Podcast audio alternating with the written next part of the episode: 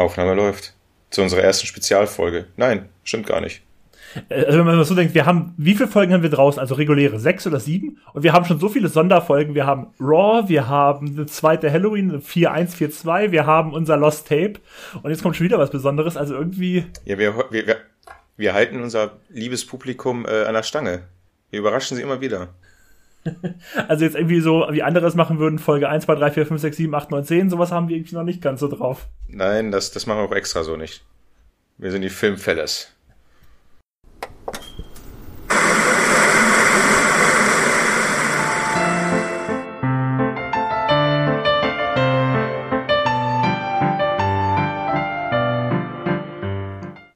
Willkommen zu einer Sonderfolge oder besser gesagt Bonusfolge. Spez Sonderfolge klingt so nach Spezialfolge. Ich bin für Spezialfolge. Spezialfolge. Ja, ist, auch, ist mir nämlich gerade auch, weil Sonderfolge klingt so ein bisschen nach Sonderschüler. Ja. Darf man das überhaupt noch sagen oder ist das politisch nicht mehr korrekt? Also, da fragst du jetzt den Falschen. Ich glaube, es heißt, ich, ich, ich, ich glaube, es heißt irgendwas mit Förderunterricht. Kann gut sein. Bonusfolge passt aber auch nicht, wie du schon sagst, weil es ist ja kein Bonus. Es kommt ja regulär raus zum regulären Zeitpunkt. Es ist, es ist eine Spezialfolge. Ja. Und wenn ihr diese Aufnahmen hört, dann sitzt ihr vielleicht im Kreise der Familie und hört alle am Transistor, nein, Transistorradio geht ja gar nicht, am Abspielhörgerät an einem heiligen Abend diese An eurem Handy. Folge. Am An eurem Fernseher, Handy, f- abgenervt schon, am Laptop, am iPad. um festzustellen, dass es gerade mal 18.30 Uhr ist. Ey, aber es gibt schon Bescherung immerhin.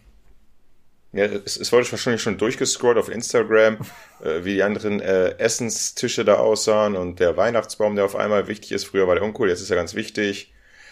Aber apropos Instagram, wir haben ja auch eine Instagram-Seite, wie ich schon mal erwähnt. Kommen wir erstmal zum äh, Grundlegenden. Willkommen bei den Filmfellers. Drei Jahrzehnte vor der Glotze. Und wie ihr hört, sind wir heute sehr strukturiert. Und jetzt darfst du weitererzählen. Ich darf weiter erzählen. Also nee, es Okay, mir vor, äh, du wolltest ja noch von Instagram erzählen. Wir haben eine Instagram-Seite, Punkt. Und eigentlich wollte Benny uns heute durch diese Folge führen, denn wir werden heute sage und schreibe 101 Filme durchsprechen. Genau Ihr das. richtig gehört. Ich äh, hole euch mal kurz ab. Also wir machen das heute ein bisschen anders, als wie ihr es vielleicht gewohnt seid. Oder nicht nur vielleicht, wie ihr es gewohnt seid, wenn ihr uns natürlich äh, regelmäßig hört, wie ihr es tut. Danke dafür. Ja.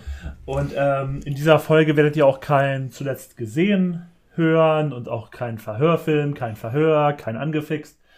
Benny, du, du kannst in dieser Folge nicht verlieren. Ja! Ich hab mal nicht verloren!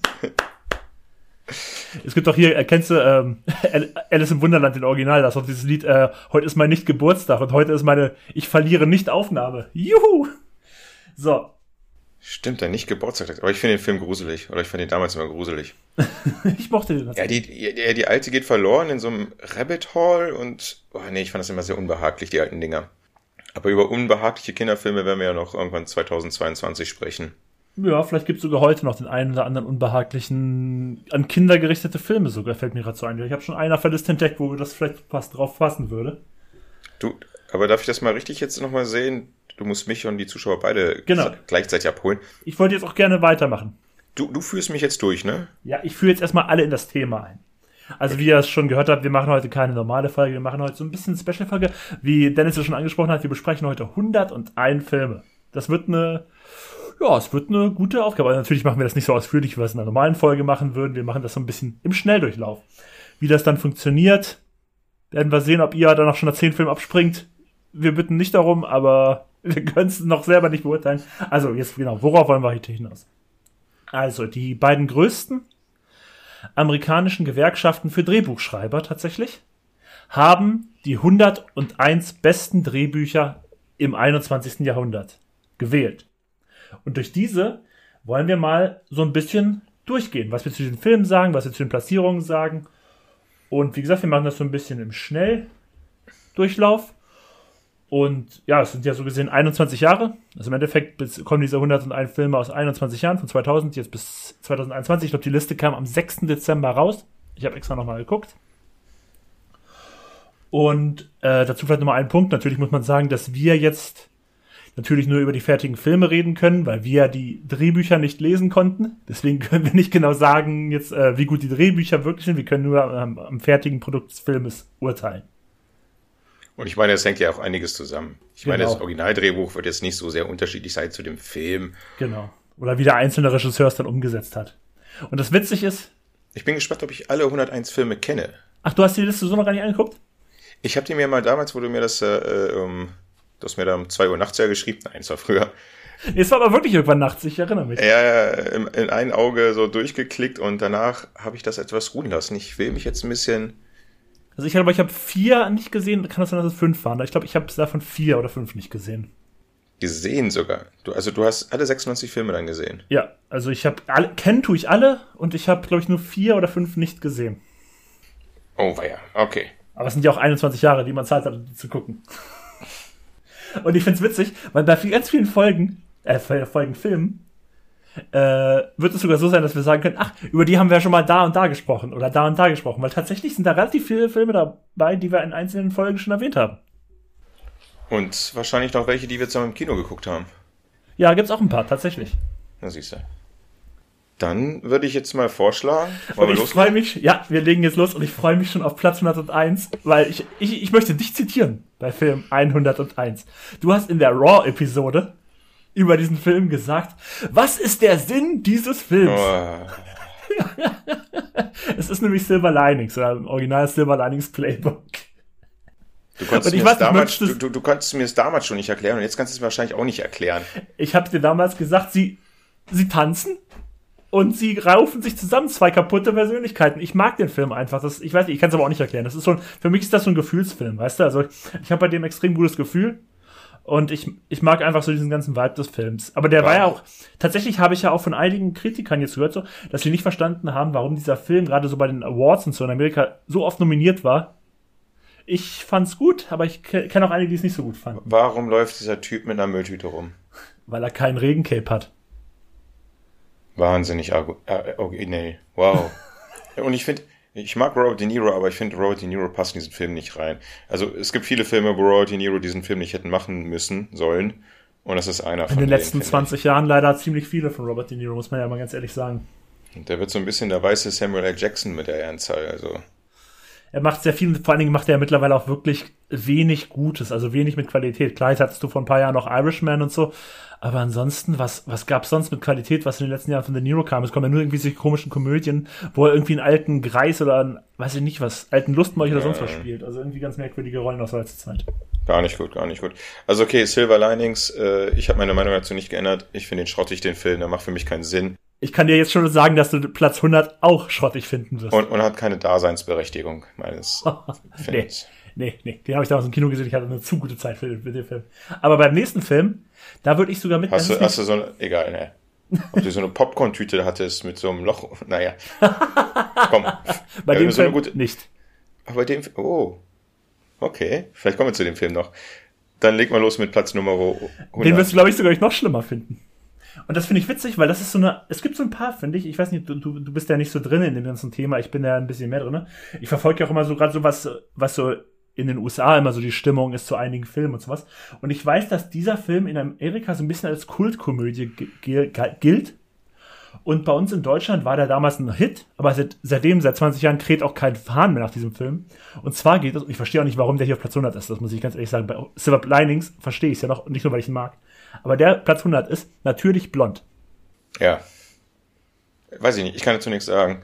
Ist doch der Film, wo die. Oh, warte, warte, warte, ich will den Namen hinkriegen. Hm.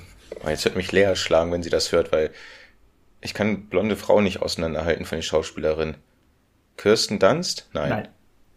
Nein, nein, nein.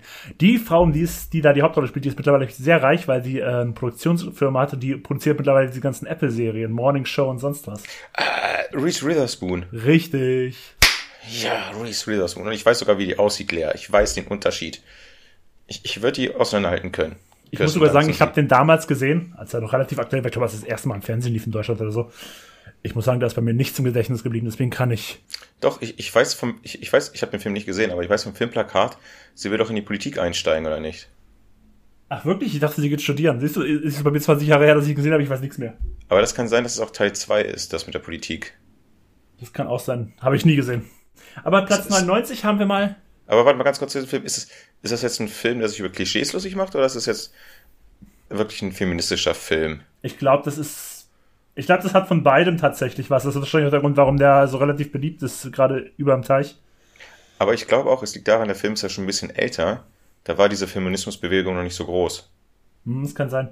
Also ich weiß aber auf jeden Fall, ganz, ganz viel weiter vorne kommt noch ein Film, den wir in Deutschland noch viel mehr als krasse Komödie abgespeichert haben, wo das vielleicht noch viel überraschender kommt für dich. Nachher, aber da sind wir noch nicht.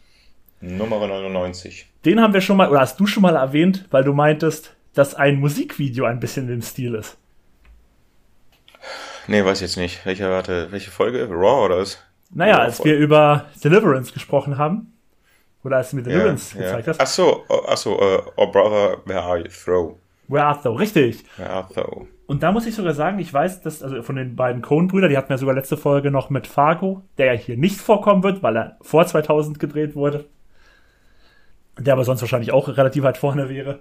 Ähm, aber Oh Brother Where Art habe ich tatsächlich persönlich, ich weiß nicht, wie du das siehst, ich habe den immer so ein bisschen eigentlich als schwächeren Coen-Film eingestuft, aber der Soundtrack, den finde ich bis heute ziemlich geil. Der hat mich auch so diesen Country, aber auch so ein bisschen so, eher so Folk, aber auch so coole Einschläge, auch teilweise moderne, die eigentlich in die Zeit des Films so gar nicht ganz passen. Diesen Soundtrack habe ich sehr positiv abgespeichert. Den Film eher so, ja, mit einem guten George Clooney, aber es gibt bessere Coen-Filme meiner Meinung nach. Also als ich ihn damals gesehen habe, wusste ich gar nicht, dass er ein Coen-Film ist. Der ist ja auch ja, Anfang 2000er, glaube ich, kam er raus. Jedenfalls, ich wusste nicht, dass er ein Coen-Film ist. Genau von 2000, also wirklich, der kommt hier gerade noch so rein. Genau, 2000 und der Film kam nicht sonderlich gut hier rüber. Und als ich ihn gesehen, dachte ich so, okay, so scheiße ist er ja gar nicht. Nee, ist scheiße ist er auf keinen Fall. Dann habe ich so gemerkt, okay, der ist dann gut, weil er von The Coen-Brüder ist. Und ich glaube, jetzt gewinnt er wieder immer mehr an Beliebtheit.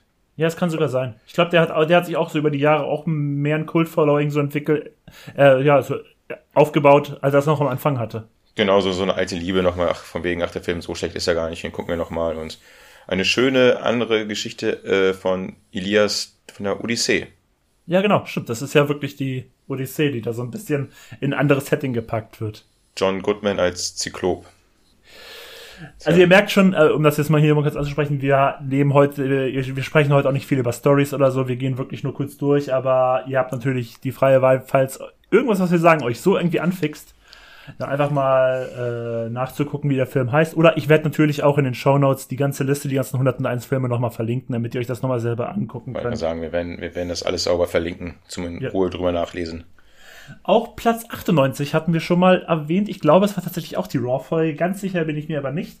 Habe ich dir schon mal eigentlich erzählt, dass ich die Zahl 98 mag? Warum? Weiß ich nicht. Ich finde irgendwie, ich mit 98 ist so meine erste Erinnerung so wirklich. Ich glaube, das liegt daran, dass ich zum ersten Mal auch wirklich die Fußball-WM da geschaut habe. Irgendwie ist 98 mehr hängen geblieben. Und bei der Themenbesprechung ist ja, ist ja glaube ich, auch nochmal aufgefallen, dass auch mal fragt, Dennis, wieso willst du immer das Kino ja 98 bes äh, besprechen? Stimmt. 98 ist irgendwie so ein Knackpunkt. Von Kind zu Heranwachsenden irgendwie hat sich da was bei mir gemacht. Tut mir leid, ich wollte nur, ich wollte nur kurz über die 98 reden. Nö, alles gut. Das und, passt ja jetzt und, zum Film 98. Und ich sage das ja zu jemandem, der äh, die 42 sich tätowieren ließ. Genau. Das erkläre ich jetzt nicht. Einige wissen es, einige nicht. So, 98, den Film hat man, wie gesagt, auch schon mal erwähnt. Das.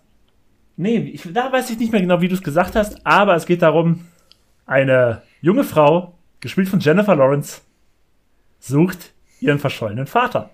Ja, Winterbone. Wintersbone, richtig. Wintersbone. Ja, da haben wir drüber gesprochen. Das war, das weiß ich gar nicht mehr. Muss man so Folgen wieder alle anhören. Ich weiß auch nicht mehr genau, in welcher Folge das war, aber es ist, ja, also es ist wirklich die junge, ich habe vergessen, wie sie heißt in dem Film. Ich glaube irgendwie Brie oder Ree oder Cree oder sonst irgendwie heißt sie. Jennifer Lawrence in dem Film. Ich glaube, das war die, eine der ersten ganz großen, also auf jeden Fall die ersten Oscar-Nominierungen für Jennifer Lawrence. Ich glaube, wir haben es einfach geschafft, zu zweit die Story richtig äh, rüberzubringen. Dass sie ihren Vater sucht und, und ihrer kleinen Tochter noch unterwegs, äh, mit ihrer kleinen Schwester, Schwester unterwegs genau. ist. Und auf jeden Fall, genau, und irgendwie, es geht darum, ich weiß nicht mehr genau, warum sie den Vater so hat. Ob das irgendwas von, vom Gesetzlichen her ist oder von irgendwelchen Gangstern. Ich glaube tatsächlich von irgendwelchen gesetzlichen Sachen her, aber. Ist das nicht dasselbe? ist das denn nicht derselbe, dieser Verbrecherstaat? Genau, das spielt halt so wirklich so auch im tiefsten Hinterland der, des Mittleren Westens in den, Amerika in den Vereinigten Staaten. Und Wir sagen einfach mal Wyoming. Ich glaube, es ist gar nicht mal so falsch, dass es in Wyoming spielt. Witzigerweise hier in der Liste sind immer so ein, zwei Sätze zu dem Film. Da steht dann noch in Missouri's Ozarks.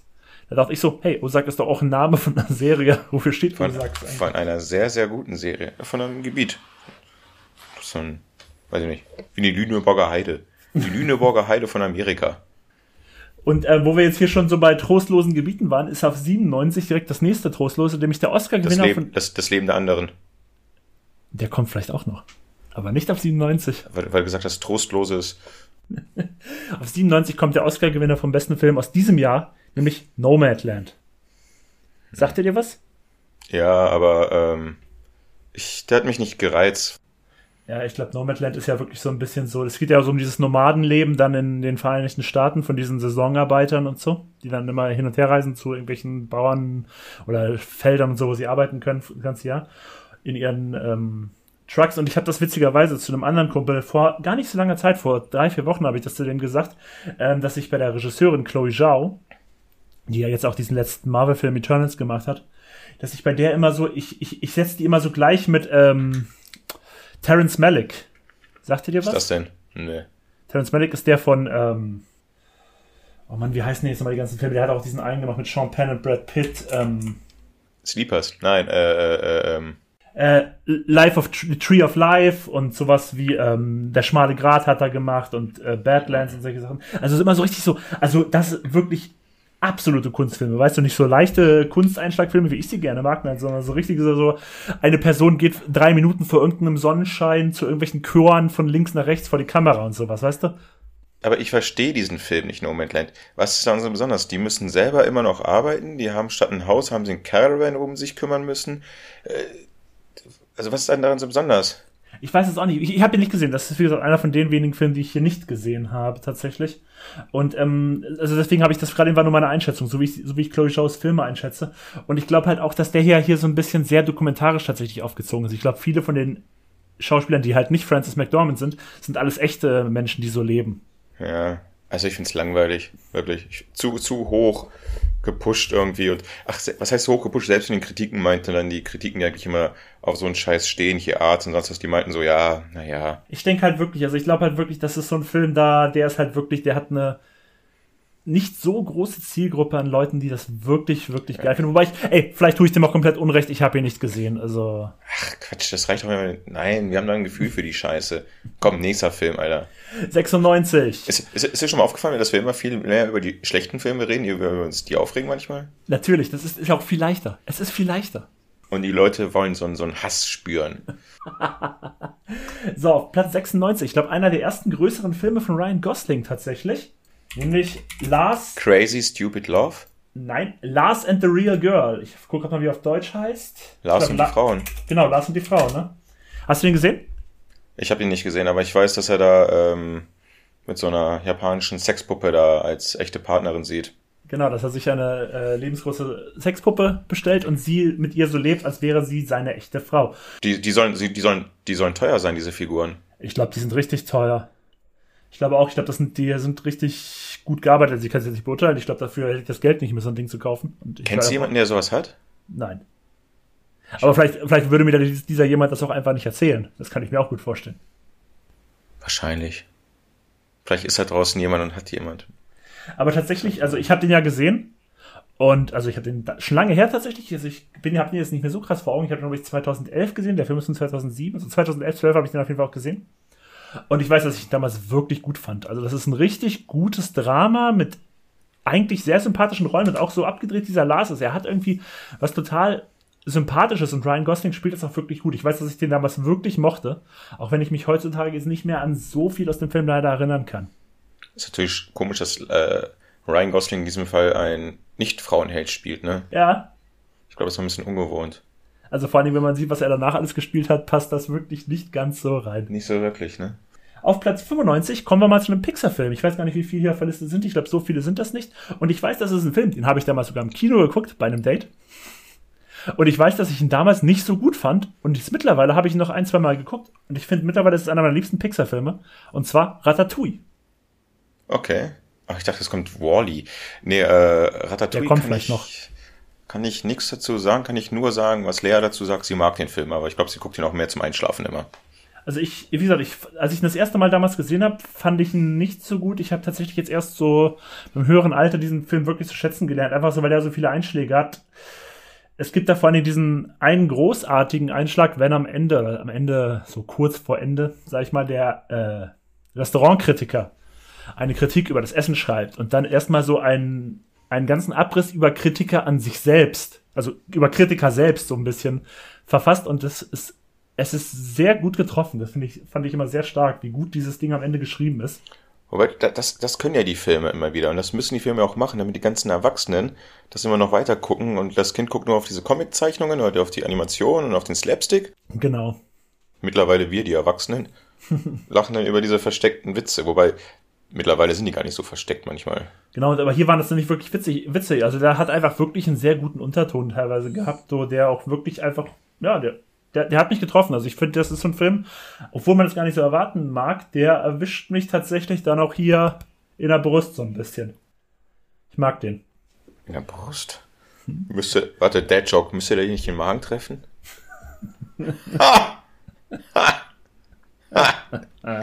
okay. So, jetzt, sind wir 94, ne? Jetzt kommen hier gerade nämlich nur Filme, die ich alle im Kino geguckt habe. Auch den nächsten habe ich im Kino geguckt und auch den fand ich damals nicht so gut, obwohl ich den Regisseur danach sehr zu schätzen gelernt habe, aber den Film fand ich nicht so gut. Nämlich Jungfrau männlich 40 sucht. The 40-Year-Old Virgin. Was sind da für Filme in dieser Liste? Wie gesagt, es sind, glaube ich, alles so Filme, habe ich ja gesagt, die, ähm, das finde ich mich witzig, weil das ist mich, wer hier Jungfrau männlich 40 sucht und auch sowas wie halt äh, natürlich blond. Das habe ich ja schon mitbekommen, weil ich mich dafür sehr interessiere. Die, gelten in Amerika als absolute Kultfilme. Hier in Deutschland sind das einfach nur irgendwelche Komödien, sage ich mal. Das finde ich ganz interessant. Also ich habe den Film einmal so nebenbei geguckt und ich glaube, das ist mehr so, was du immer letztens zu Bad Center gesagt hast so ein Humor für heranwachsende Kerle oder irgendwie so, was sind so subtiler. Und ich finde auch die, die, die Frauenrolle, ich weiß nicht, wer das ist, aber die, die Schauspielerin kennt man. Und ja. die spielt immer so, so, so, so, als ob die kein, kein eigenständiges Wesen hat. Einfach so, hier, wir brauchen eine Frau, die setzen wir da rein, die lacht immer, die ist immer perfekt, die ist immer herzlich, keine, genau, keine Ecken und Kanten hat diese Schauspielerin oder diese Charaktere. Catherine Keener ist ja die, mit der die er dann datet. Das ist, äh, ja so eine Brünette, ne? So eine. Ja, spielt die nicht bei Born to be Wild auch mit hier und so? Ja, das kann gut sein, ja, das kann gut sein. Auf jeden ja, Fall gegen John Malkovich und sowas. Äh, ja, genau, keine Ecken, Kanten. Hauptsache eine Frau ist drin im Film. Der Typ kann sich in jemanden verlieben. Fertig. Weiß ich nicht. Gefällt mir nicht. Nö, ich also, fand den Film jetzt, glaube ich, auch nicht so gut. Genau, ich habe ihn, also ich weiß, das ist eine Sache, die habe ich erst nachher, nachher, also erstmal natürlich der Regisseur, um den es hier geht, ist natürlich Judd Apatow. Ich, moch, ich mag den einfach, ich mag seine Art eigentlich ganz gerne, so mit Superbad und so und, ähm, wie heißt der Schwangerschaftsfilm, der da noch kam mit Seth Rogen? Äh, beim ersten Mal. Genau, die mag ich eigentlich. Das sind so Komödien, ich mag diesen, ich mag diese Art von Komödie eigentlich ganz gerne, aber hier hat der mich eigentlich damals noch gar nicht so hart erwischt. Und ich war damals, äh, habe ich ja lustigerweise damals, als wir über Beautiful Boy gesprochen haben, dass ich eigentlich gar nicht so ein großer Steve Carell-Fan bin. Und das hat hier auch nochmal beigetragen, dass ich den eigentlich gar nicht so gerne mag. Aber machen wir weiter, weil wir können uns ja nicht zu lange aufhalten. Nee, nee. Auch den nächsten Film habe ich wieder im Kino geguckt. Wie gesagt, ich bin gerade hier on the streak. Und ich weiß, dass ihn alle besser finden als ich, aber ich finde ihn auch witzig. Es geht um Borat. Borat ist cool, ey. Aber man weiß halt nicht, wie viel da immer so schon total gescriptet ist und sowas. Ja, aber, aber das, äh, wird es wahrscheinlich auch sein, weil sonst wäre es hier nicht bei den Drehbüchern dabei, ne? Also das ist ja. Ja, stimmt. Oh, stimmt. Detektiv Benjamin. ähm, er hat eine Kult, Kult, eine Kult äh, Charaktere erschaffen äh, und die ist zu Recht äh, einfach nur fucking famous und einfach nur lustig und äh, ich glaube, den werden wir nie vergessen, diesen die, die Figur Borat. Genau, Borat gab es ja vorher schon in der Allergy-Show, ne? Der hat ja da schon genau, mit der genau, Figur. Genau. Also ich war bei den ganzen Sacha Baron Cohen Sachen so nicht hart nicht drin, aber ich weiß, dass ich den damals im Kino gesehen habe und ganz ehrlich, also sind wir mal ehrlich, jeder, der zum ersten Mal diese Szene im Hotel sieht, sei, wo, Sieht die Kampfszene? Genau. Also. Da kommt auch wieder unsere Pamela vor. Ja, stimmt. Also, also ich weiß, dass ich, ich bin ja so ein Mensch, ich habe eine ganz, ganz krasse Fremdschämengrenze, die ist ganz, ganz gering. Ich, für mich ist alles cringe und ich saß da im Kino, ich, Alter, ich konnte nicht mehr. Ich konnte nicht mehr, ich konnte mir das kaum angucken. Und mein Nachbar, mit dem ich da war, der hat sich nur noch bepisst. Ich finde es gut. Also ich muss sagen, die anderen Charakteren, Ali G, naja, der ist, der ist drüber. Brüne oder wie der hieß, fand ich jetzt auch nicht lustig. Diktator, der Diktator, den, fand, den konnte ich noch ein bisschen was abgewinnen. Den fand ich teilweise auch. Ich, ich mochte, ich habe auch Bruno damals tatsächlich im Kino geguckt, den fand ich okay. Ich fand auch der Diktator okay. Ich fand, das war alles nicht mehr so gut wie Borat. Ja. Aber ich fand das äh, alles okay. Und ich hatte mir letztens, hattest du ja eigentlich Borat 2 angeguckt? Nee, habe ich nicht geschafft. Achso, ich hatte ihn damals, ich glaub, der kam ja ungefähr genau vor einem Jahr, würde ich sagen, kam der raus. Ich glaube, zu Weihnachten letztes Jahr. Auch man, ey, allein, allein, ich muss hier wegen der Szene ja gucken, wo Robert Giuliani da noch interviewt wird. Rudy. Dann, Genau, Rudy. Das, ist, das ist ja ein Borat 2. Genau, und äh, er sich dann so ein bisschen da an die Links ran macht und er kommt reingestürmt. Stopp, stopp, sie ist viel zu alt, sie ist 14, sie ist viel zu alt für dich. oh Das mein ist Gott, halt ey. wirklich ein böser Humor, das muss man ja auch wirklich so sagen. Ja, ja. Rudy war schuld, der kleine Lustmolch, ey. Aber der ist auch fertig. Ich, früher hatte ich vor denen Respekt, als er Ja, noch Bürgermeister Klar, war. Aber er war, er war damals so gesehen, wie haben sie das gesagt, America's Governor, also America's Mayor. Er war Amerikas Bürgermeister, weil er damals der Bürgermeister von New York war, zu dem besonderen Zeitpunkt. der hat New York aufgeräumt. Aber ich glaube, als Anwalt von Donald Trump war das letzte, was Ich hatte mit ihr auch mal, mit, ich hatte auch mal so eine Doku-Serie gesehen, da ging es um irgendwelche Banden, nee, gar nicht, Mafia-Kriminalität in New York in den 70ern. Ich habe vergessen, wie die hieß. Da war er damals Staatsanwalt und hat die alle hinter Gitter gebracht. Ey, da habe ich die ersten drei Folgen geguckt, da muss ich mal weiter gucken. Die habe ich wieder vergessen zu schauen. Ich habe wieder vergessen, wie die hieß jetzt. Ja, New Yorks Mafia oder gefährliches New York. Irgend so ein einfallsloser Titel ist da. Genau. So, So, kommen wir zu Platz 92. Den hast du 92. nicht gesehen. Aus zwei Gründen. Also ich, ich erstens, also ich weiß es, also ich weiß es, dass du ihn nicht gesehen hast, Nummer eins. Das ist zwei Gründe voll, vollkommener Schwachsinn. Und das ist nämlich ein Musical. Es geht um La La Land von Damien Chazelle. Schwöre ich drauf, finde ich, ist ein super Film, aber wir müssen uns ja nicht zu lange daran aufhalten. Machen wir weiter, nächster Film. Ich glaube, den hast du wahrscheinlich nicht gesehen, aber es würde mich überraschen, wenn du ihn gesehen hast. Ich würde mich auch freuen, weil ich fand den ziemlich gut. Es geht um The Farewell von 2019. Wie ist denn der deutsche Titel? Der heißt, glaube ich, auch in Deutschland The Farewell, tatsächlich. Oh nee, da weiß ich nichts. Da geht es um so, es ist ein äh, chinesisch-amerikanischer Film. Und es geht irgendwie um so ein chinesisches Mädchen, die lebt in Amerika. Und die we- werden zurückgerufen in die Heimat, weil ihre Großmutter im Sterben, also nicht mehr lange zu leben hat. Aber die sagen das der Großmutter nicht, dass die nicht mehr Ja. lange zu leben hat. Aber die kommen alle nochmal zusammen, um mit ihr Zeit zu verbringen.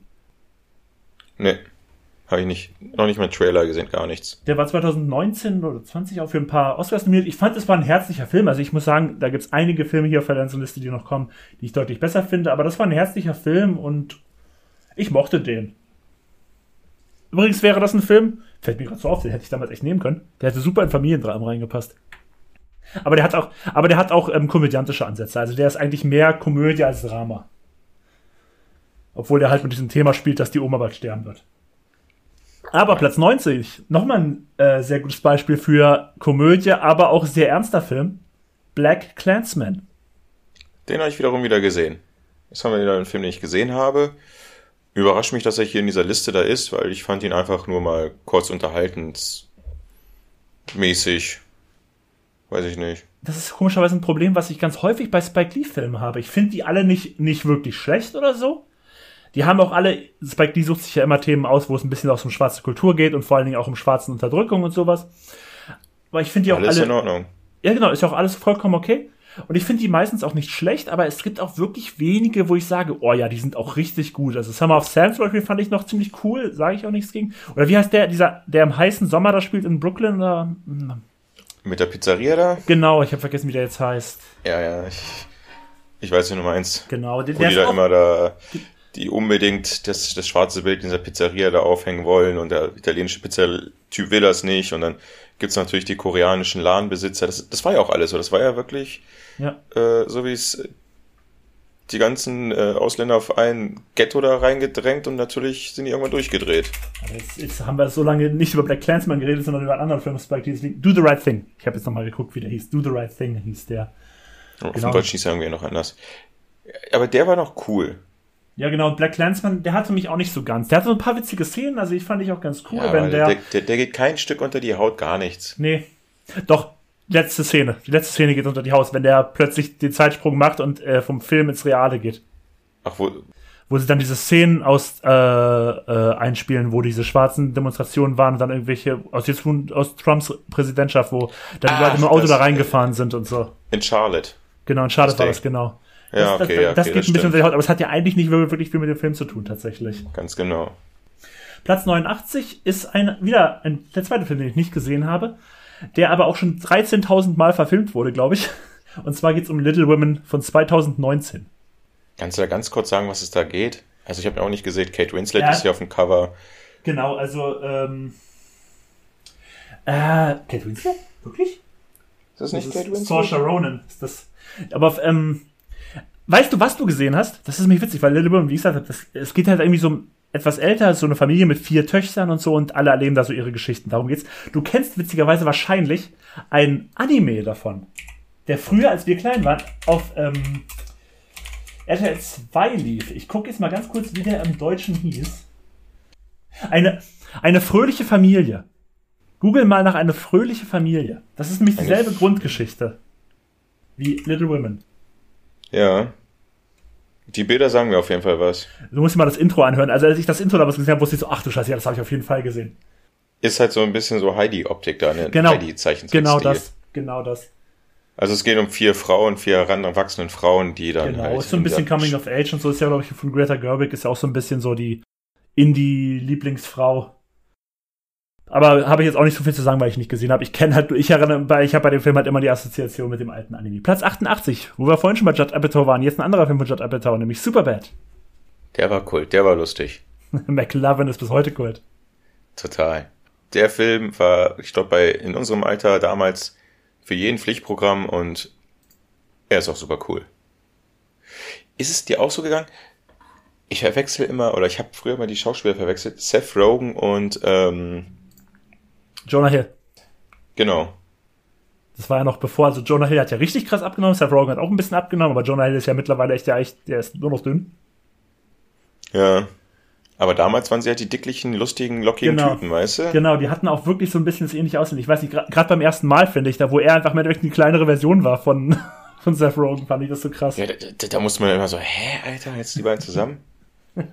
Ja, die haben ja auch, bei Superbad sind die auch beide zusammen. Ist ja auch, Ja. Seth Rogen ist ja der Polizist. Der da so, dieser freakige Polizist. Der da mit Genau, Behälter genau. rumfährt. Es kommt übrigens in der Liste auch noch ein Film, da ist auch ein Schauspieler, der äh, eigentlich einen Zwillingsbruder hat im Filmgeschäft. Ja, kommen wir vielleicht noch. Kommen wir noch dazu. Mal gucken. 87, Phantom Thread. Ich glaube auf Deutsch der seidene Faden oder irgendwie so, kann das sein? Doch, ich glaube, da heißt der seidene Faden auf Deutsch. Ja, genau. Wieder mal so, das ist so ein typischer, also der Schauspieler, der Hauptdarsteller ist ja, ähm, na, wie heißt er, der eigentlich für jeden seiner Filme immer eine Oscar-Nominierung bekommt, weil er nur, nur gefühlt einen pro fünf Jahre macht. Daniel Day-Lewis. Day-Lewis. Danny Genau. Day-Lewis, ja. Und also ich habe den gesehen, der war irgendwie, kam auch vor zwei Jahren oder so raus. Ich habe den jetzt auch gesehen, so letztes Jahr habe ich den gesehen und sowas.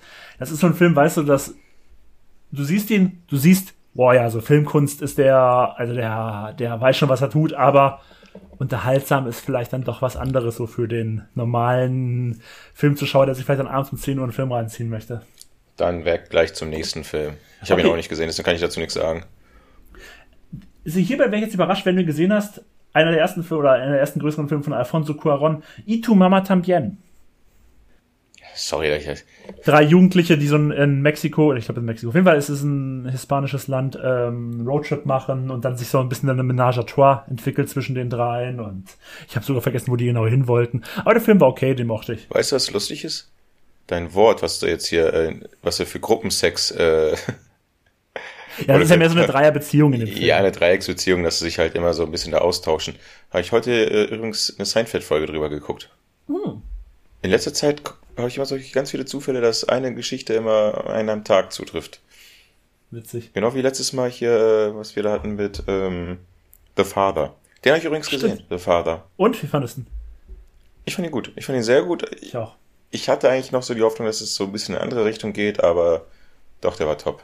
Also der ist auf jeden Fall, der geht hier richtig rein. Also, oh, das, da muss ich auch sagen, also der, der hat, ja, der, der ist, der, das Ende ist böse einfach, das tut ja weh.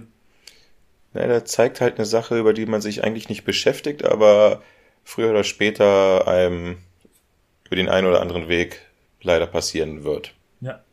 85. Einen, den habe ich mal bei uns ins Doc reingeschrieben, als von wegen ähm, besser als ihr Ruf. Und zwar geht's bei mir nämlich, geht's da nämlich um Ben Affleck und um seinen Film Argo. Fuck yourself.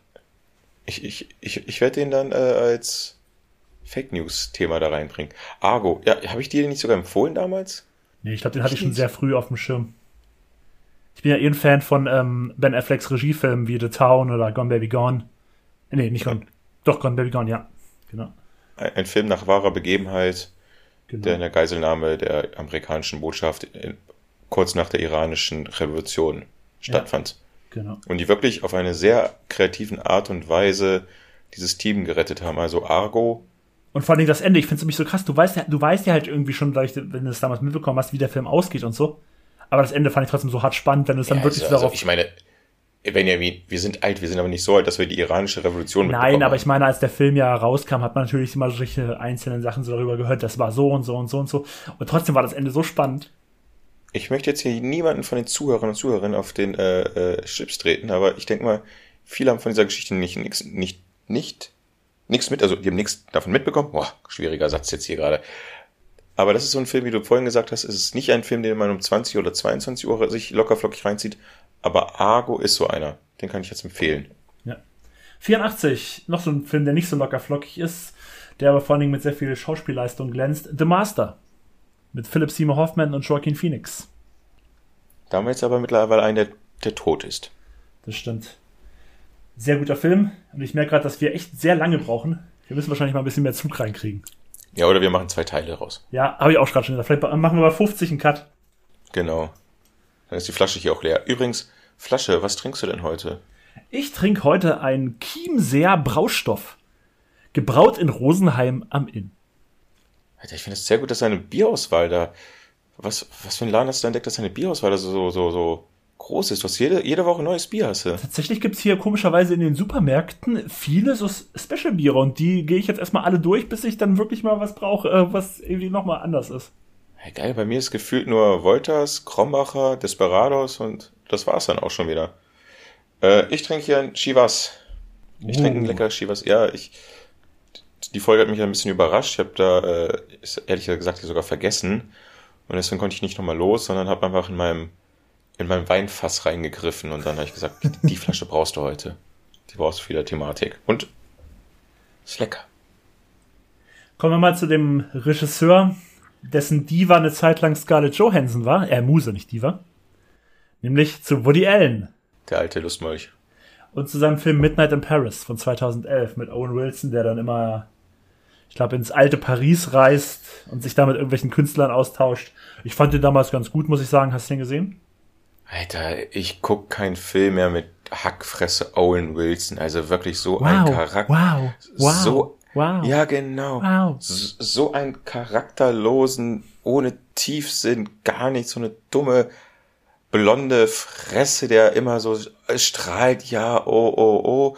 Und was ist er? Er flüchtet dann ins Mittel, ins, ins, was weiß ich, in, in Paris, weil er von seinem eigenen Leben da gelangweilt ist oder was weiß ich, ich habe den Film nicht gesehen. Nein, Aber doch, das Alter, passt, Leute, das passt, was du gerade gesagt hast. Guckt keinen einzigen Film mit fucking Owen Wilson, Ey, Alter. ich mag der Hochzeitscrasher, ne? Das ist für mich so ein richtiges Guilty Pleasure. Ich mag Mom, richtig gerne. Hackbraten. ja, aber da, aber da ist er auch ein Arschloch. Ja, ist er auch. Natürlich. Absolut. Oh Gott, ja, ich bin, oh, ich bin so verliebt und links, oh, oh, mm, ah, ich weiß aber nicht hier und da. Nee, Alter, ey. Ich glaube, der ist auch im wirklich, ich glaube, der ist auch im wirklichen Leben genauso scheiße, wie er da ein Schauspieler ist. Das ist möglich. Den nächsten Film hast du vor ein paar Folgen gesagt, dass du ihn vor kurzem gesehen hast. Dann erzähl mal was zu The Prestige. Prestige, ja, ähm, ein Meister, also nein, Meisterwerk ist nicht einer der frühen Werke von äh, Christopher Nolan. Ich glaube tatsächlich, dass viele den wirklich als Meisterwerk sehen. Ich glaube, ich unterschätze manchmal, wie, wie, was für einen guten Ruf der Film hat. Ich finde den selber auch gut, aber nicht so gut, glaube ich. Ja, über, er überrennt sich so ein bisschen, was er da alles hat. Aber ähm, Christian Bale, äh, Hugh Jackman noch und ja. Michael Caine. Wenn man den Film noch nicht kennt, der hat sehr viele überraschende Twists. Ja, das stimmt. Und David Bowie. Stimmt. Stimmt, stimmt, wieder fast vergessen. Als Nikola Tesla. 81. Jorgos Lantimos, The Lobster. Nicht gesehen? Den muss ich noch sehen. Ich muss alle Filme von ihm noch mal sehen. Ich habe keinen einzigen Film noch von ihm gesehen. The Lobster, ich, ich weiß nicht, ob ich das jetzt genau hinbekomme. Ich glaube, das ist irgendwie so, dass. Oh, wie war das nochmal? Die kommen alle in irgendeine so Einrichtung. Ja, wenn du, wenn du, wenn du Single bist, hast du doch verkackt. Dann musst du innerhalb genau. von so vielen Tagen jemanden finden, weil sonst wirst du als Tier da verkleidet. Genau, genau. Ich glaube, genau das. Ich glaube, bei dem Film musst du auf Dialoge stehen. Ja, ist auch so. Den nächsten Film, den, also im Endeffekt könnten wir über den nächsten Film drei Stunden reden, aber wir haben schon sehr lange über ihn geredet und äh, Dennis hat ihm das Prädikat, ich habe vergessen, wie das Prädikat hieß, aber er hat ihm ein Prädikat verliehen. Prädikat Filmfan ist Platin Filmtipp, glaube ich, war das. Der, der, der, Titel wurde irgendwie immer länger oder so. Das nächste Mal muss man das irgendwie mal aufschreiben oder so. Genau, also es geht um Three Billboards Outside Ebbing, Missouri und wenn ihr hören wollt, wie wir über den Film wirklich ausgiebig reden, dann hört die Nebendarsteller-Episode. Genau. Auf Platz 79 ist Call Me By Your Name. Und das ist so ein Film, das ist so, als der rauskam, dachte ich so, hm, also ich weiß ja nicht, so junger, junger mit seinen Eltern irgendwie in den 80er Jahren in Italien und dann kommt da der, irgendwie so ein Student von seinem Vater hin und die beiden beginnen so eine Liebesbeziehung. Ist, ist das Michael Fassbender? Nee, das ist, ähm, oh, aber vom Typ her, aber. Ja, ja, das ist der Schauspieler. Ist er, oh, wie heißt der denn nochmal? Army Hammer. Army Hammer, oder? Ja, aber ich, ich finde den Film auch unbehaglich, weil das irgendwie sowas so Pädophilie-mäßig irgendwie so wirkt, weil der Junge echt jung aussieht, oder? Ja, ein bisschen, aber der Film ist, also ich habe den gesehen, das ist ein Film, was ich habe um den echt so einen Bogen gemacht, weil ich dachte so, ah, ich glaube, der wird mir auch zu artifiziell sein und zu künstlerisch und so. Ich muss sagen, das ist ein verdammt guter Film. Ich habe den gesehen und ich war ziemlich begeistert. Und am Ende gibt es so ein Gespräch zwischen ihm und seinem Vater und das ist so gut. Es, ist, es hat für mich den Film gefühlt nochmal um zwei Wertungen angehoben. Der Junge mit seinem Vater oder der Lover mit seinem Vater, der um die Hand in den Sohn Nein, nein, der Junge mit seinem Vater. Na gut. 78 habe ich einmal gesehen, damals kann ich nicht mehr viel zu sagen. Ich weiß, dass ich ihn damals okay fand. Aaron Brockovich. Ach, den gucke ich immer wieder gerne. Ja? Den gucke ich gerne. Ja, manchmal musst du dir einfach so ein viel good Movie da gucken, wie eine das aus der Armut da schafft, da den reichen Firma da in auf den Sack zu gehen. und ich mag ihren Boss da, der da spielt. Doch, ich gucke den ab und zu ganz gerne. Also wie gesagt, ich weiß, ich habe ihn damals gesehen, ich fand ihn auch ganz gut, aber ich erinnere mich leider nicht mehr so viel. Nächster Film ist der erste Teil einer dann später rausgemachten Trilogie. Cornetto. Die Cornetto-Trilogie. Und jetzt, jetzt muss ich mich unbedingt machen, wahrscheinlich bei allen. Es ist tatsächlich von allen drei Filmen der, den ich am wenigsten mag. Shaun of the Dead. Hm. Ich mag die anderen beiden tatsächlich mehr, auch wenn, auch wenn das viele nicht glauben können. Ich, ich, ich muss sagen, äh, die, das Vanilleeis, also hier, äh, End of, nicht, heißt er End of Watch? Nein, nein, Quatsch. Also, äh, das war der erste Shaun of the Dead, dann kam Hot Fuzz. Hot Fuzz, ja, ich meine, Hot Fuzz ist ja die, das blaue Cornetto-Eis, Vanille. Das kann sein, das weiß ich jetzt nicht mehr genau. Ja, hier ist es ja das rote Erdbeer, von wegen, ey, ja. ich gehe zum Supermarkt, willst du das mit, er bringt mir mein Cornetto Erdbeer mit. Und der dritte ist ja End, nee, das ist irgendwas mit End. The World's End, The World's End. Ja, den fandest du ja mal so geil. Den fand ich so. Ich, den, den, ja. den mag fast keiner. Ich gehöre zu der ganz ausgelesenen Sorte Mensch, die diesen Film so gerne mögen. Naja. Äh, aktuell auch im Kino. Ist er noch läuft er im Kino? Ja. Last Night in Soho von Edgar Wright. Last Night von, von Edgar Wright. Shaun of the Dead, Kult. Ja. Ich mag ihn. Ja, Kult ist er auf jeden Fall. Ich kann ihn mir auch. Und besonders die Anfangssequenz, wo er da in den Supermarkt hingeht oder in diesen äh, 24-7-Laden, ey, göttlich, Mann. Platz 76, der Herr der Ringe, warte, die Gefährten. Warte, oh, stopp, stopp, stopp, mal, stopp mal, ich muss jetzt ja mal ganz kurz. Der Herr der Ringe, die Gefährten? Können wir dann gleich überspringen, Alter. So. Welchen Film verbindest du denn jetzt hier gerade Shaun of the Dead? Wer, wer fand den früher denn auch immer so cool? Wenn ich schon extra so frage. Wahrscheinlich dann unser Freund aus dem Süden jetzt. Unser dritter, unser, unser dritter Freund aus dem Süden, genau. Und er hat uns letztens, hat er mir da, auf, ne, hat er mir geschrieben zur Weihnachtsfolge hin, äh, dass wir bestimmt nicht den Film A Christmas Horror Story in seiner Episode gelesen. haben. Hast du den Film denn geguckt? Nein. Ich habe den geguckt, den Film. Und weißt du, wie ich mich wieder gefühlt habe? Wie damals. wir, ey, eins zu eins, ob wir alle wieder 14 wären, weil ihn zu Hause wären, seine Eltern sind nicht da und wir gucken diesen Film zum dritten Mal. Das ist so ein Film, der auf unsere Jugend hinpasst.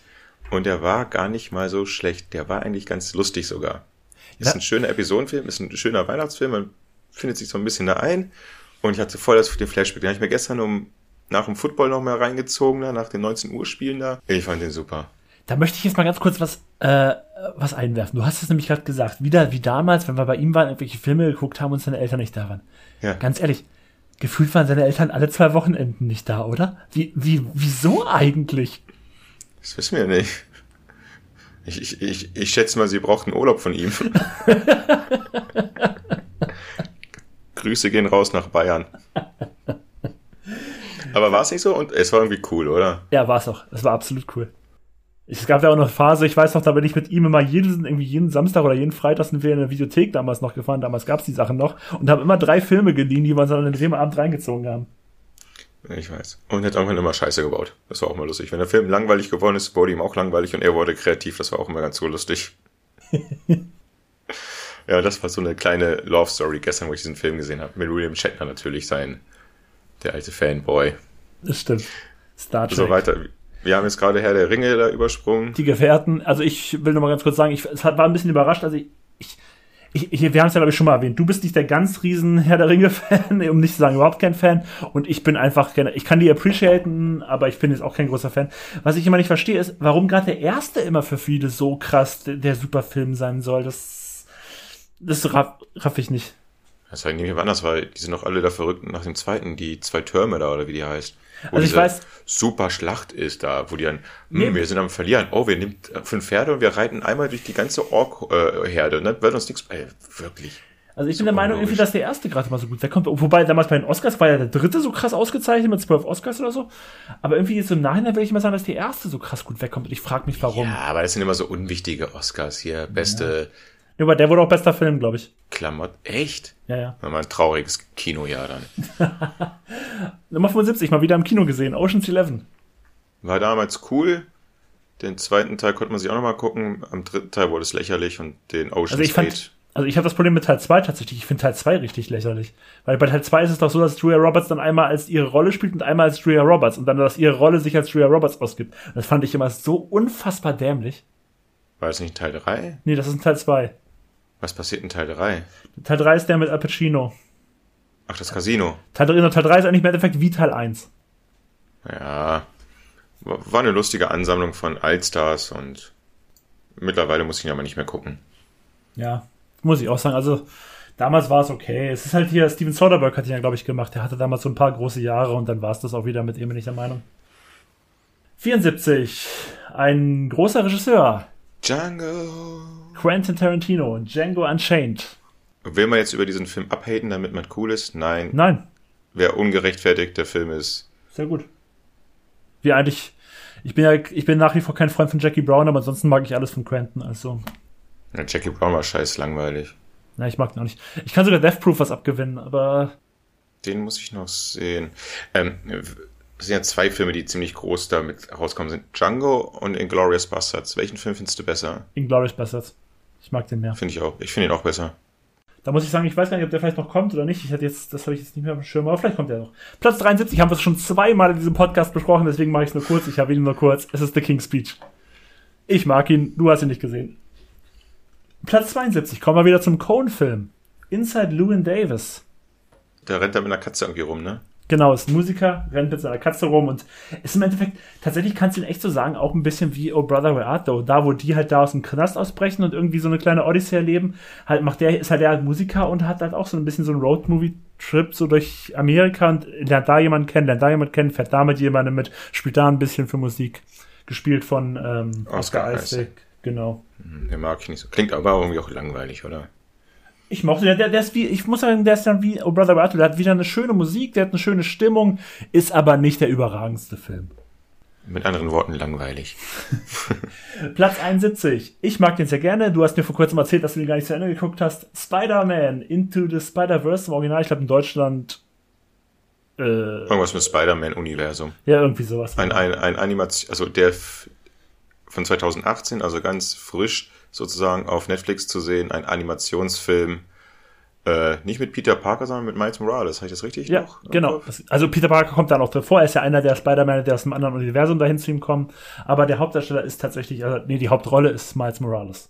Eine coole Version von Spider-Man erzählt. Wo dann halt, letztens hast du gesagt, ey, wir haben dir gar nicht erzählt, dass es lauter Multiversen gibt.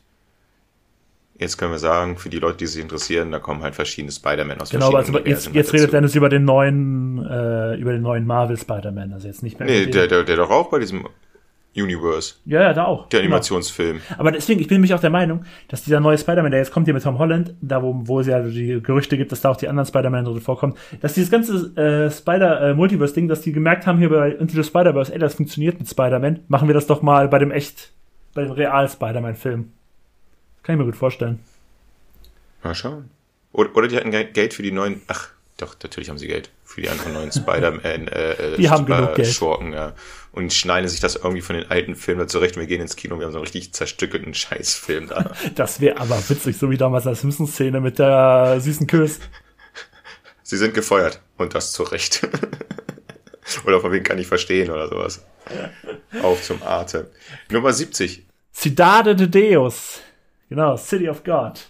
Brasilianischer Gangsterfilm. Weißt du, wer die Synchronstimme Ja, ist? ich weiß es. Ich weiß, wer im Deutschen die Synchronstimme ist von der Hauptrolle. Xavier Naidoo. Wollen wir über den jetzt noch irgendwas sagen? Ich glaube nicht. Nein, Mann, ey. Scheiß auf Xavier Naidoo, den Penner, ey. Weg mit dem. Soll auswandern nach Paraguay oder nach Schweden. Aber der Film ist trotzdem super. Der Film ist top. Der, der, der Film, den werde ich auf jeden Fall noch irgendwann in einer Podcast-Folge nochmal besprechen. Ich weiß noch, wo wir noch im Kino äh, saßen, ich weiß gar nicht, auf welchen Film wir da gewartet haben. 2002, weiß ich nicht, was wir da noch gesehen haben. Und wir haben das Kinoplakat gesehen von City of God. Und wir haben uns schon gefragt, was ist das denn für ein Film, wo die ganzen Kids da stehen mit Knarre da am Anschlag und äh, zielen da Richtung Fotografen. Witzig, eine Geschichte damals aus meinem Zivildienst, die werde ich auch nicht vergessen, weil ich muss echt sagen, also das war von dem Kollege, dem hätte ich jetzt gar nicht zugetraut, dass er so gute Filme kennt und sowas. Es gibt ja hier in dem in dem City of God Film gibt's ja die Rolle von, also die beginnt halt, geht halt über viele Jahre. Und da gibt's ja diesen Jungen, der heißt dann, als er klein ist, noch Löckchen. Ja. Und dann später wird, wächst er halt heran und wird so ein bisschen der Gangsterboss da und ist dann plötzlich Locke der Boss. Genau, Locke der Boss. Und das äh, Witzige ist, dann hatte ich damals Zivildienst und ich hatte damals auch so mit äh, Leute, die mit mir Zivildienst gemacht haben. Und ich weiß gar nicht mehr, wie es dazu kam. Auf jeden Fall hat der eine dann im einen Tag plötzlich den Spitznamen Flöckchen bekommen. Ich weiß gar nicht mehr genau, wie es dazu kam. Also wie gesagt, ich kann mich daran nicht erinnern. Ich erinnere mich nur noch, dass wir einfach den ganzen Tag damit aufgezogen haben, dass wir den ganzen Tag Flöckchen genannt haben. Und er dann irgendwann einfach nur noch so da war und dann so, ihr nennt mich jetzt hier nicht mehr Flöckchen, ich bin jetzt Flocke der Boss. Und das fand ich von ihm nochmal so richtig geil, dass er einfach so dieses Zitat gebracht hat, was, wo ich ihm das überhaupt nicht zugetraut hatte. Wahrscheinlich den, der einzig coole Film, den er gesehen hat. ja, wahrscheinlich. 69. Apropos, Oh, schön. Apropos, äh, äh, ich habe mal so eine Story, ich glaube, die habe ich dir schon mal erzählt und die ist so furchtbar traurig, weil ein Kumpel von mir hat mal von Arbeitskollegen, äh, der hat von der Arbeit erzählt und hat er erzählt, äh, dass er ein Arbeitskollege hat, dass er ein Filmfan ist. Und da fragte er ihn so hier, und wie viele DVDs hast du zu Hause? Und er hat zig hunderte DVDs zu Hause und er war so interessiert, war froh, sich zum ersten Mal mit diesen introvertierten Arbeitskollegen mal unterhalten zu können. Das ist immer so einer, der sucht immer Anschluss zu den Leuten, versucht mit allen klarzukommen. Und dann kommt er ins Gespräch und fragt ihn dann so, oh, das klingt interessant, Filme finde ich auch cool. Und von deinem ganzen Film, was ist denn dein Lieblingsfilm? Und seine Antwort war, Bruce Allmächtig. Okay. Das war sein Lieblingsfilm von dieser Person. Und ich, immer wenn ich dran, darüber nachdenke, dann habe ich richtig Mitleid mit dieser Person, die ich da ja gar nicht kenne, logischerweise, aber Bruce Allmächtig. Und die Story habe ich mal noch einen, einen weiteren Kumpel von mir so weit erzählt, wie ich es dir gerade erzählt habe. Der kam darüber nicht klar. Der kam zwei Tage später nochmal zu mir an und hat gesagt, Dennis, ernsthaft?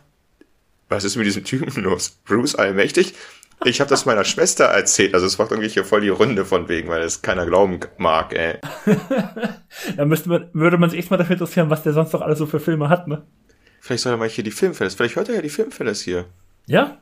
Wenn du uns hörst, unbekannter Mann, ich hoffe, dein Filmgeschmack ist mittlerweile ein bisschen besser geworden und du hast einen coolen Lieblingsfilm mittlerweile und herzlich willkommen bei den Filmfälles. Aber falls es nicht der Fall ist, fühl dich nicht angegriffen von unserer jetzigen Erzählung. Überhaupt nicht. Wir wollen keine, äh, wir greifen nur äh, Xavier Naidoo und Owen Wilson an. Das sind unsere Hassobjekte, diese Folge. Also bei Xavier Naidoo gehe ich mit, bei Owen Wilson, das macht Tennis alleine. Das mache ich auch ganz, das schaffe ich auch, ja. Platz Nummer 69, Booksmart. Nicht geguckt, keine Ich, Ahnung. ich fand den, ich weiß, dass der damals, als er rauskam, 2019, sehr gut so im allgemeinen Rezeption wegkam. Ich fand den unterhaltsam, aber auch nicht überragend. Mach mal weiter mit dem Film, wo ich weiß, dass du ihn super findest. Ich finde ihn auch sehr gut. Und zwar Mad Max Fury Road. Also, was soll ich dazu sagen?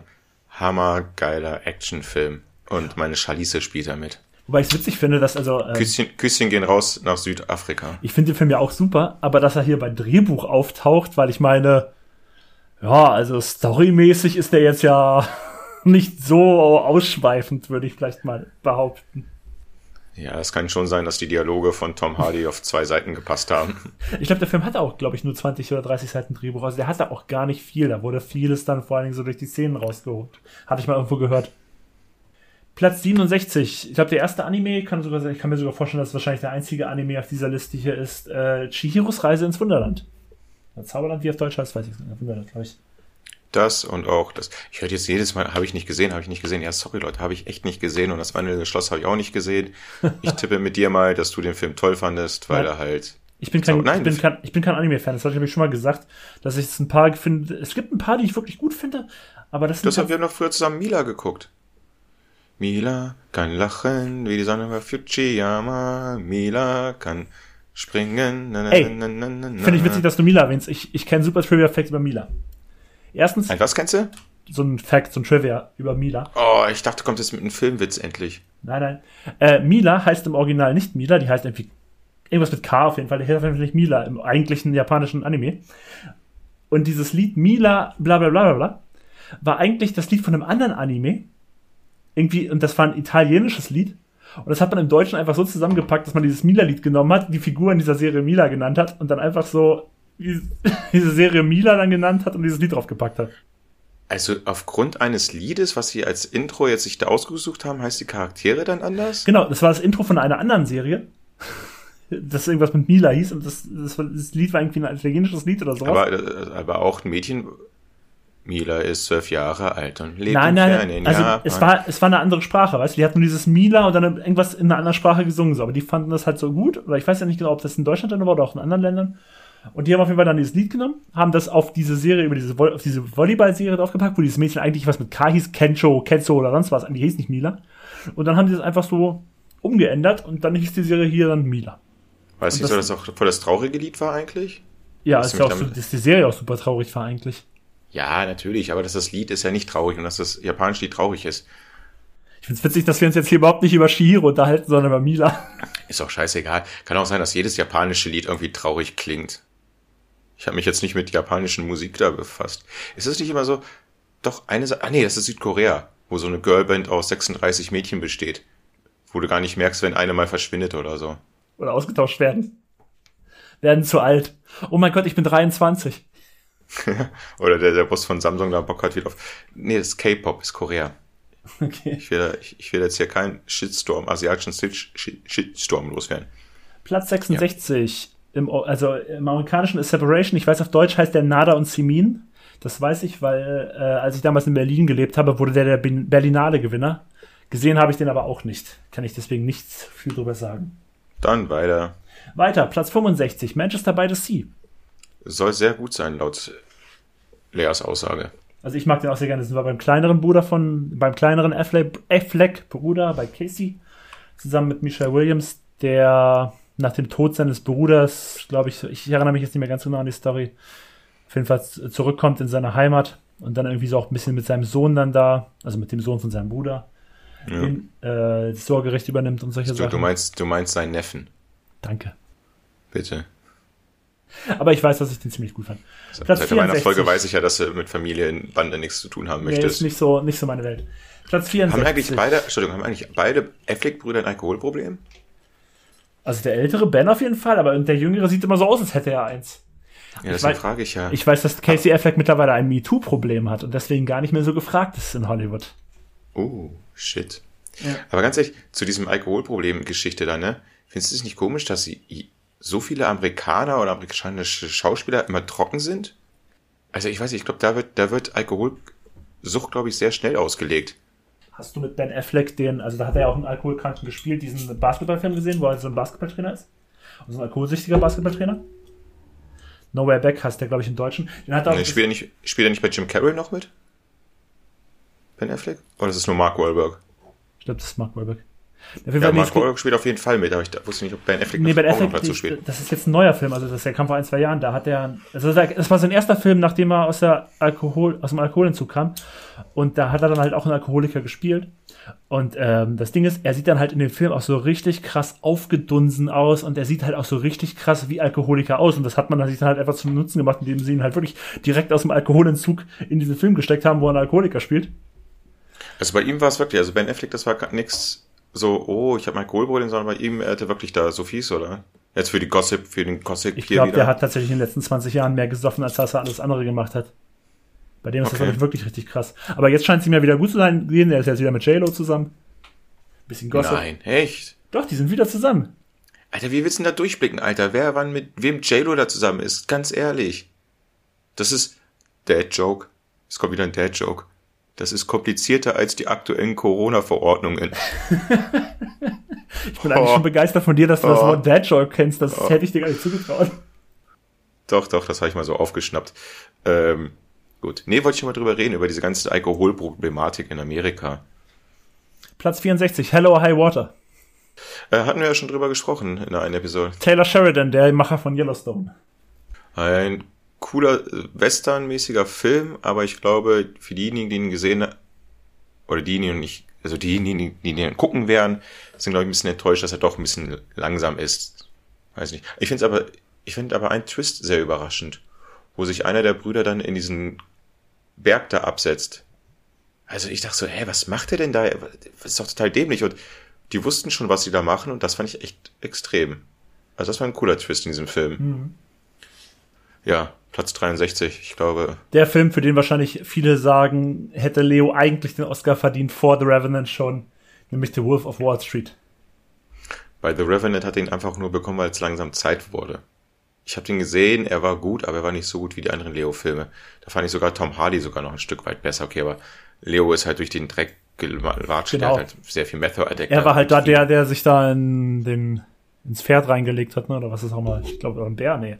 Ein Bär hat er gekämpft. Bär war das, glaube ich, nee, oder so ein Bison oder so. Den Bär hat er erlegt, aber ins Pferd hat er sich reingelegt, oder, ach, keine Ahnung. Also, Platz, wie gesagt, Platz 63, The Wolf of the Wall, Wall Street. Ja, geiler Film. Ja, super. Da kann man nichts dagegen sagen. 62. Ja, jetzt sind wir wieder bei wieder so ein Kunstfilm gedöns. Ne? Netflix. Ne? Alfonso Cuarón, den hatten wir vorhin schon mit Itumama También und jetzt haben wir wieder einen hispanischen Film von ihm. Roma. Hast du den gesehen? Mm, -mm. Ja. Interessiert mich auch nicht. Ja, es ist sehr künstlerisch. Ich fand den, also der ist auch super lang. Das habe ich auf jeden Fall noch vor Augen. Der ist super lang und sehr langsam. Und ähm, ich würde nicht, er ist schon interessant. Er hat ja auch dieses noch so ein bisschen dann so ähm, der Aufstand und so auch noch so als Thema mit dieser Hausfrau und der Familie. Und er hat auch interessante Szenen mit dem Auto, wenn er da mal die Einfahrt reinfährt und das immer da aneckt und so. Aber ja, es ist, glaube ich, nicht so der Film für die breite Masse. Das muss man mal ganz ehrlich so sagen. Kommen wir zum nächsten. Also kann das, ist, ist das so ein Film, der meistens vielleicht wieder zu viel will oder na, zu viel will, würde ich gar nicht so, sagen. Der hat halt wirklich so, der spricht halt, wie ich es vorhin schon mal gesagt habe, der spricht halt einen, einen, kleinen Kreis an. Zu dem würde ich sagen, gehören auch diese ganzen Filmkritiker, deswegen ist er auch so hoch gelobt. Aber der ist, glaube ich, für viele Leute, würde ich sagen, nicht sonderlich unterhaltsam. Ja. Also ich meine so, so auf, ähm, jetzt müssen wir was ganz Künstlerisches da äh, mhm. auf die Leinwand bringen. Mhm. Das meine ich damit. Mhm.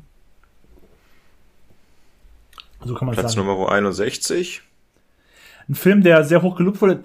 Ich habe den damals gesehen und ich muss ganz ehrlich sagen, mittlerweile so 12, 13 Jahre später, ich erinnere mich nicht mehr an viel. Ich erinnere mich an die Eröffnungsszene mit der Bombe. Es geht um The Hurt Locker, tödliches Kommando von Catherine Bigelow. Ich erinnere mich an diese Eröffnungsszene. Klingt nach so einem 90er, nach so einem 90er Actionfilm, ey. Hast du ihn noch vor Augen, den Film? Es geht ja um diese mhm. Bombenentschärfer im Irakkrieg. Oder glaube ich doch, was nee. das Irakkrieg war. Und ich glaube, das war auch, glaube ich, das Catherine Bigelow, der erste, ich weiß nicht, ob es der erste Film von einer Frau war, der bester Film gewonnen hat, oder sogar die erste Frau, die einen Oscar als beste Regisseurin bekommen hat. Nee, ich glaube, es war nur, dass der erste Film von einer Frau war, der bester Film wurde. Und auch so ein bisschen so der große Durchbruch von Jeremy Renner. Aber 2008 war das vielleicht noch so die Hochphase da, wo noch diese ganze Irak-Problematik noch sehr aktuell war. Ja, natürlich noch ein bisschen mehr, als es heute ist. Und, und, und sowas beeinflusst natürlich auch solchen Oscar-Gewinner und hast du nicht gesehen. Genauso wie du einmal in den ersten Podcast-Folgen gesagt hast, von wegen, die Leute, die eine behinderte Person nach einer wahren Begebenheit spielen, haben halt manchmal höhere Chancen, das Ding auch zu gewinnen. Ja. Kommen wir zum nächsten Pixar-Film. Oh. Findet Nemo muss ich ganz ehrlich sagen, war damals ein Hit in Deutschland auch, ein Riesenhit in Amerika auch. Ich bin kein Fan. Ich mag andere Pixar-Filme deutlich mehr. Kann ich, glaube ich, so unterschreiben. Wobei, dieser blaue Fisch ist ganz lustig, Dori. Ja, und sie dreht sich dann ja auch der zweite Teil. Ja. Platz 59 oh, hatten wir auch schon hier im Podcast. Boyhood. Richtig, von Richard äh, Linklater. Unsere beste Folge Familiendramen, laut Klickzahlen. Also genau, hier habt ihr es gehört, das ist bisher unsere erfolgreichste Folge. Aber wir haben natürlich nicht dagegen, wenn unsere kommenden Folgen noch erfolgreicher werden. Alter, immer mehr, immer mehr, immer mehr hier. wenn, ihr uns da, wenn ihr uns hören wollt, wie wir über den reden, dann können wir nämlich hier mal kurz weitermachen. Der nächste Film, ich muss sagen, von all denen, die ich nicht gesehen habe, ist es auch der einzige, von dem ich noch nie gehört habe. You Can Count on Me. Und ich habe extra mal geguckt, wie der im Deutschen heißt. Und ich glaube, der heißt im Deutschen auch einfach äh, You Can Count on Me. Ja, genau. Hast du von dem schon mal gehört? Nee. Aber er ist mit Mark Ruffalo. Und wir wissen ja, Filme mit Mark Ruffalo sind meistens gut. Oh. Nee, also nie von gehört und ähm, ich würde mal sagen, wir gehen einfach geschmeidig zum nächsten Film weiter. Finde ich auch. Das ist nämlich so ein, ich glaube, das ist echt so ein Film, der war in Amerika viel erfolgreicher als überall anders auf der Welt. Nämlich ja. Black Panther. Das liegt auch daran, dass ich, ich glaube, es liegt einfach schnurstracks daran, dass wir halt nicht so einen hohen schwarzen Anteil haben. Ja, ich, das ist mich auch so eine Frage, die ich, ähm, nee, also nicht nur, nicht nur, dass er so, klar, dass er so viel, ähm, so monetär erfolgreicher war in Amerika, klar, das kann ich mir dadurch super gut erklären, dass da viel mehr Leute dann ins Kino gegangen sind, weil dann natürlich auch die schwarze Bevölkerung äh, viel größer ist, als sie hier in Deutschland ist. Aber was ich mich ähm, auch frage, ist, ähm, da ist ja auch bei vielen, er war ja sogar auch nominiert als bester Film und sowas. Und da frage ich mich immer so, weil von allen Marvel-Filmen, ich bin jetzt auch nicht der Riesen-Marvel-Fan, sag ich mal, aber ich finde auch bei den Marvel-Filmen gibt's bessere Filme. Aber dass der dann auch so bei den ganzen Kritikersachen und so so beliebt war, ich frage mich dann, ob das dann auch wieder so ein. Das, was ich vorhin gesagt habe, ist es wieder so eine politische Sache. ja, wahrscheinlich. Äh, Im Endeffekt, mein Gott, ich sag mal so, ein anderer Marvel-Film hätte es nicht verdient gewesen, irgendeinen so Titel zu gewinnen für bester Film ja. und sonst was. Die sollen ihre Millionen da machen für Avengers-Geschichten da, meinetwegen, aber jetzt nicht irgendwie noch dafür extra irgendeinen Ehren-Oscar da bekommen. Und da finde ich es gut, dass es halt 2018 war halt diese ganze Trump war Präsident und dann ist es halt so ein bisschen Black Lives Matter Bewegung, dass die nochmal gepusht wird. Also hm. das Preis, sage ich mal, den man dann für ein Geld zahlt, das sage ich mal ein Filmpreis auch unter politischen Gesichtspunkten verteilt wird. Oh, Platz Nummer 56. War wieder, wie es, ich hatte ja in der Einfolge mit den Nebendarstellern auch schon erwähnt, dass ähm, ich meine Bachelorarbeit über gerade so Sportfilme mit realem Hintergrund geschrieben hatte. Und auch dieser Film war ein großer Teil meiner Bachelorarbeit. Es geht um Moneyball von 2011. Und ich habe diesen Film nicht verstanden. Ich verstehe diese Sportart nicht. Sie machen Bases, sie machen Bases. Ich, ich, ich raff's nicht. Sie kommen auf Base. Ich mag den sehr, sehr gerne und ich mag das Ende total gerne. Das kriegt mich jedes Mal, da verdrücke ich jedes Mal wieder eine Träne. Da, da muss nur ein kleines Mädchen sein, die Gitarre spielt ja, und dann. Genau das. Ein heulender Brad Pitt, oh, Spoiler, ein heulender Brad Pitt im Auto und dann, oh, ich fahr jetzt doch, ach. Mittlerweile naja. ist dieser Billy Bean übrigens, glaube ich, nicht mehr bei den Oakland Athletics. Ich glaube, der wurde dann irgendwann mal geschasst. Aber noch sehr lange. Er war, glaube ich, noch sehr lange, auch noch nach dem Film, noch sehr lange bei den Oakland A's. Ich, ich weiß nicht, waren die danach noch lange erfolgreich? Die haben, glaube ich, immer wieder, ich glaube, das ist echt, das ist so ein Team, was, obwohl es den kleinsten Tar hat, nie ganz unten ist. Die sind immer so Mittelfeld oder manchmal auch recht okay, passabel. Na gut. Platz 55. Oh, da kommen wir mal zu einem Brad Pitt-Film, der gut ist, auch wenn Brad Pitt nur eine kleine Rolle gespielt hat. Von The Adam McKay, The Big Short, der auch weiß gemacht hat. Oder jetzt auch bald kommt ja tatsächlich auch heute, wenn ihr den Podcast hört, nämlich an Heiligabend, kommt heute auch ein neuer Film von Adam McKay, nämlich zu Netflix, nämlich Don't Look Up mit äh, Jennifer Lawrence und Leonardo DiCaprio und Meryl Streep und Jonah Hill. Der ist auch Ach, der Adam. kommt heute? Der kommt heute an Heiligabend. Ach so, ach, am 24. Ja, ja, ja, gut. wir senden ja noch nicht live. Noch nicht. bald, bald sind wir die größten Twitch-Streamer, von denen ihr je gehört habt. Wird, wird diese Folge live gezeichnet? Nein, Hubert, die wenigsten Zeichen Zeichentrickserien senden live. Das würden die Zeichner überanstrengen. Aha, verstehe. Aber vielleicht mal kurz zu The Big Short. Äh, da wird die Finanzkrise 2008 äh, beleuchtet mit all den Hintergründen aus drei oder vier verschiedenen Blickwinkeln. Äh, ich gebe dir recht, die Rolle von Steve Carell ist ein bisschen zu überzeichnet. Der Typ, der da rumschreit und alles scheiße findet, aber ähm, Christian Bale ist interessanter super. Blickpunkt. Hm? Christian Bale ist super.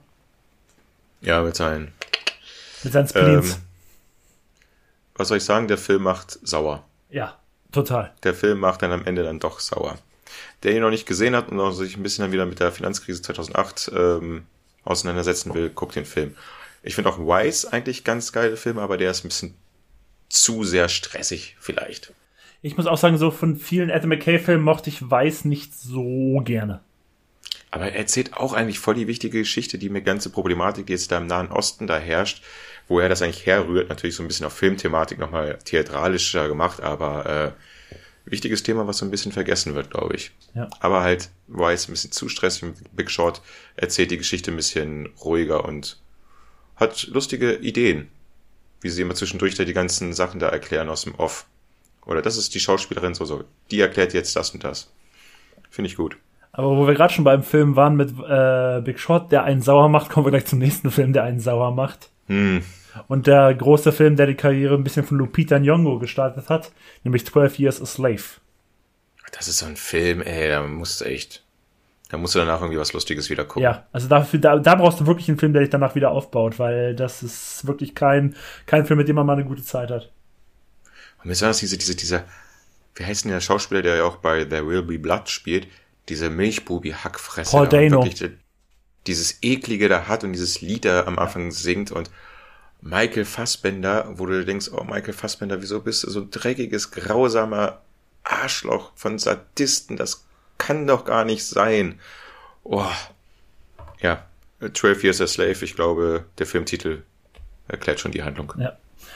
Nächster Film, der auch dann auch ein bisschen Überraschungshit damals war, tatsächlich so 2014, der plötzlich. War der ein Hit? Ich glaube, der kam auch richtig gut weg. Also ich, ich weiß nicht, ob er jetzt zuschauermäßig so ein Hit war, aber ich glaube, der kam richtig gut weg. Nämlich Nightcrawler mit Jake Gyllenhaal, der so ein bisschen auf ähm, Newsfang geht, nachts in, in Los Angeles mit seiner Kamera. Und dann plötzlich anfängt selber die News zu erschaffen.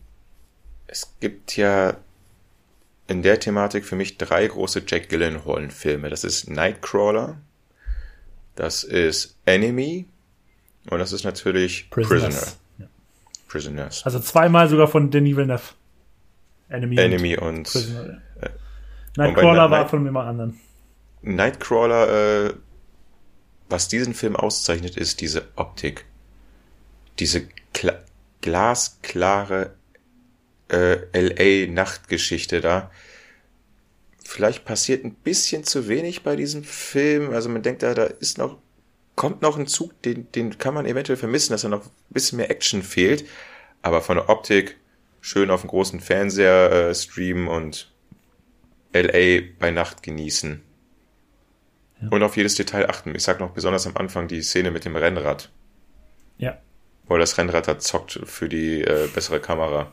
Ja, ich, ich mag den Film auch. Also ich muss auch sagen, das ist ein sehr, sehr guter Film, der dir auch, ja, der bleibt einem länger im Kopf. Nächster Film ist der einzige deutsche Eintrag in diesen 101 Filmen. Und auch den hatten wir schon in unserer Folge. Hier spricht man Deutsch und ich habe es vielleicht vorhin auch schon mal angeteased.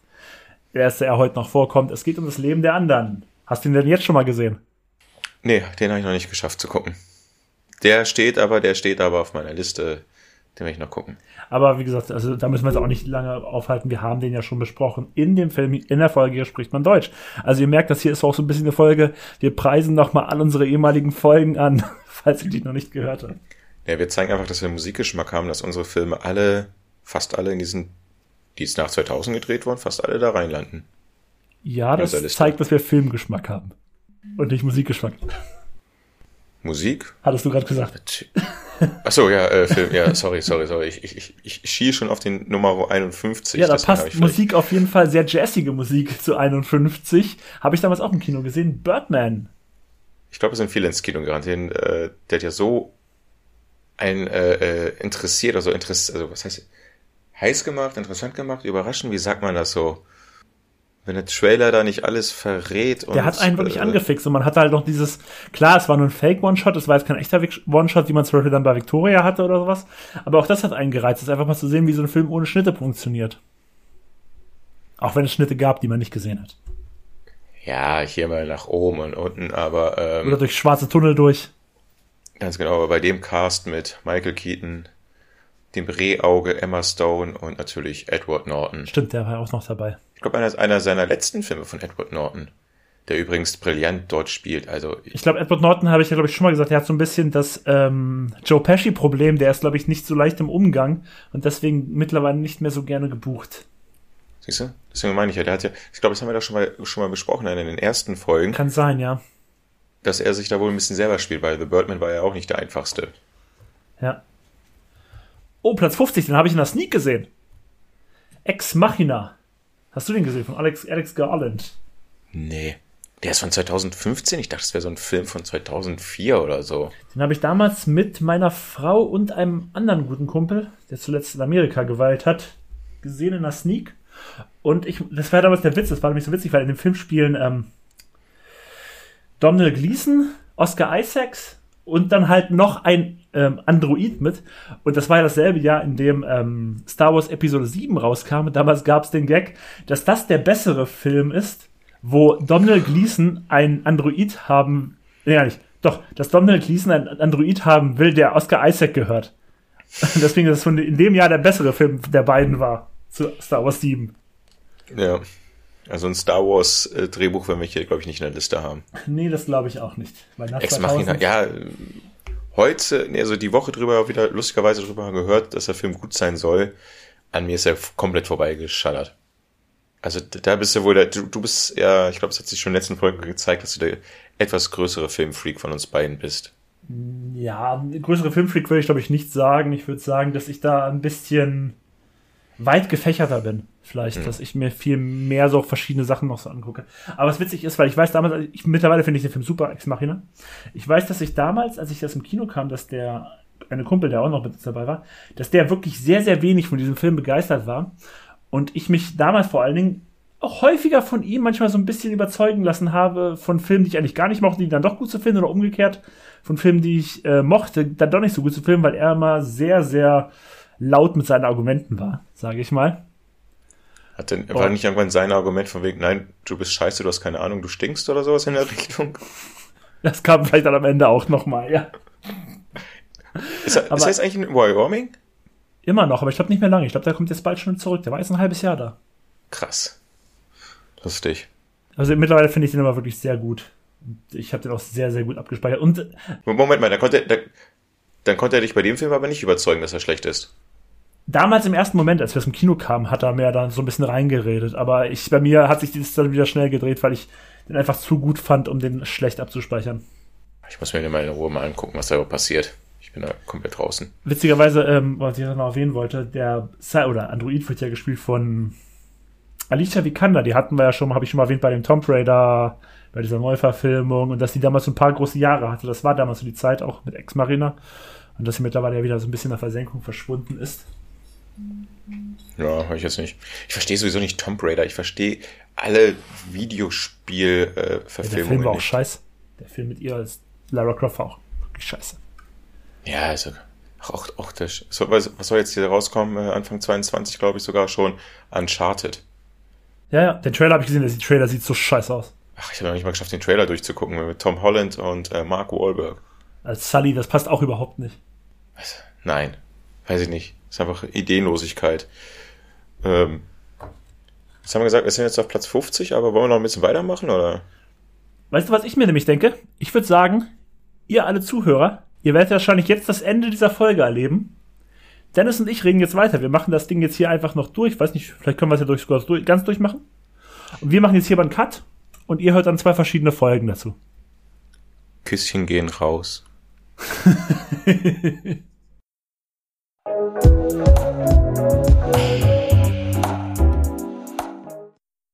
um es mit den Worten zu sagen, in denen die alten Bond-Filme immer geändert haben. The Filmfellas will return in Part 2. Und das werdet ihr, wenn alles normal läuft, nicht erst in zwei Wochen hören, sogar schon bald.